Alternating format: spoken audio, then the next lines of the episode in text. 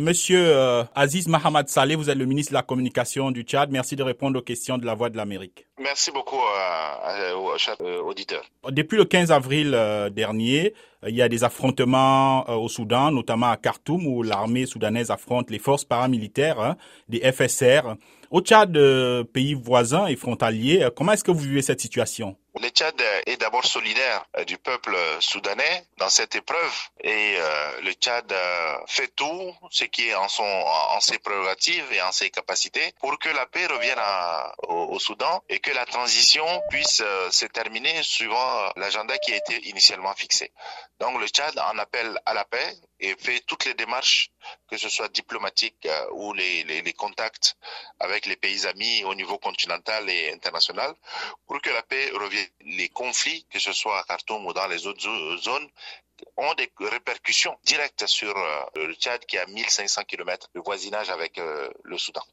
Quelles sont les dispositions qui ont été prises par le gouvernement tchadien? On parle de la fermeture des frontières, par exemple. Effectivement, la fermeture de la frontière était une, une obligation de fait pour euh, cantonner un petit peu les, débordements éventuels. Mais bien évidemment, euh, nous avons beaucoup de populations qui vivent d'une rive à une autre. On ne peut pas hermétiquement la fermer. Bien évidemment, il y a des couloirs humanitaires qui sont organisés et euh, face à l'afflux éventuel de, réfugiés que nous craignons, comme dans les, années 2000 lorsqu'il y a des, conflits au Darfour, il y a beaucoup malheureusement de, personnes qui fuient ces guerres, qui se réfugient au Tchad. Donc euh, le Tchad, à ce niveau-là, bien évidemment, essaiera, selon ses capacités, de pouvoir euh, accueillir autant que possible, mais aura besoin, bien évidemment, de l'appui également de ses partenaires. Dans ce cadre, d'ailleurs, vous avez reçu plus de 300 soldats soudanais qui sont arrivés hein, du Soudan. Qu'est-ce qui s'est passé? Est-ce que vous pouvez nous plus d'informations à ce sujet Bon, effectivement, il y a eu à peu près 300 personnes qui ont été recueillies au niveau de la frontière. Mais à l'heure où je vous parle aujourd'hui, je ne peux pas vous confirmer la qualité de ces personnes. Parce qu'en réalité, il faut être prudent. Il se peut que ce soit euh, des forces qui sont euh, au niveau de la force mixte Tchad-Soudan. Pour le moment, le Tchad se réserve de la confirmation de la qualité de ces personnes avant de pouvoir euh, donner des détails dans un premier temps. Mais bien évidemment, euh, il y a aussi un certain nombre de civils qui fuient euh, ces conflits et qui sont recueillis au niveau de la frontière. Ça va crescendo et euh, on espère pouvoir contenir la situation à ce niveau-là. Il y a d'ailleurs plusieurs Tchadiens qui vivent au Soudan. quelles sont les dispositions qui ont été prises ou alors quel est le message pour vos compatriotes qui vivent le conflit en direct sur place? Nous avons énormément de Tchadiens, par milliers, si ce n'est millions, qui vivent et habitent au, Soudan, certains y étudient aussi. Le message, c'est d'abord d'essayer de, se mettre à, l'abri dans ces périodes-là. Toutes les ambassades et les services consulaires ont émis des numéros verts qui passent sur les ondes des radios, des télévisions, et donc ils contactent euh, ces numéros en cas de difficultés particulières et euh, surtout euh, qu'ils se mettent en retrait et à l'abri autant que possible en suivant les consignes des services diplomatiques. Le président de la transition, le général Mohamed Idriss Déby, euh, serait impliqué déjà hein, pour la résolution de ce conflit. Est-ce que vous pouvez nous dire euh, ce qu'il en est exactement? Est-ce que le Tchad a euh, quelques pistes de solutions à proposer aux belligérants? Le Tchad a une relation assez, ancienne et, très impliquée avec, avec le Soudan. C'est la raison pour laquelle le, président de transition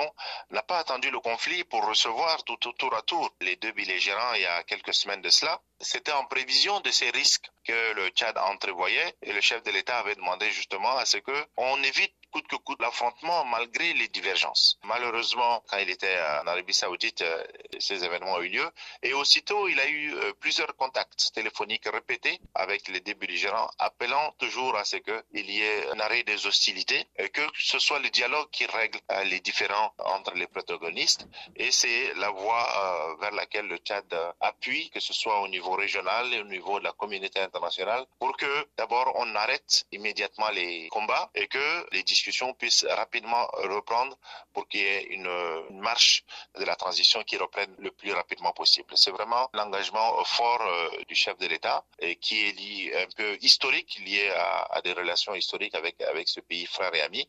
Et donc, nous sommes engagés parce que la paix euh, au Soudan a des répercussions, bien évidemment, importantes également sur la, la paix au Tchad.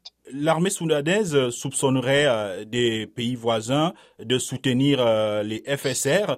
Est-ce que euh, les pays étrangers, quelles peuvent être euh, leurs implications dans ce conflit, tant du point de vue du soutien aux belligérants que dans la recherche de la paix? La position du Tchad, elle est claire et affirmée. Il ne s'agit nullement d'interférer de quelque nature que ce soit dans ce conflit, si ce n'est d'en appeler à la paix et de rechercher à l'arrêt des hostilités. Et ce que mène directement le chef de l'État lui-même. Donc, malgré qu'il y ait bien évidemment des liens très forts entre beaucoup d'ethnies tchadiennes et des, Soudanais. Nous avons euh, deux nationalités différentes et nous veillons à, à ne pas qu'il y ait des déportements ou des interventions de quelque nature que ce soit dans ce conflit pour les uns ou pour les autres. Nous recherchons principalement la paix.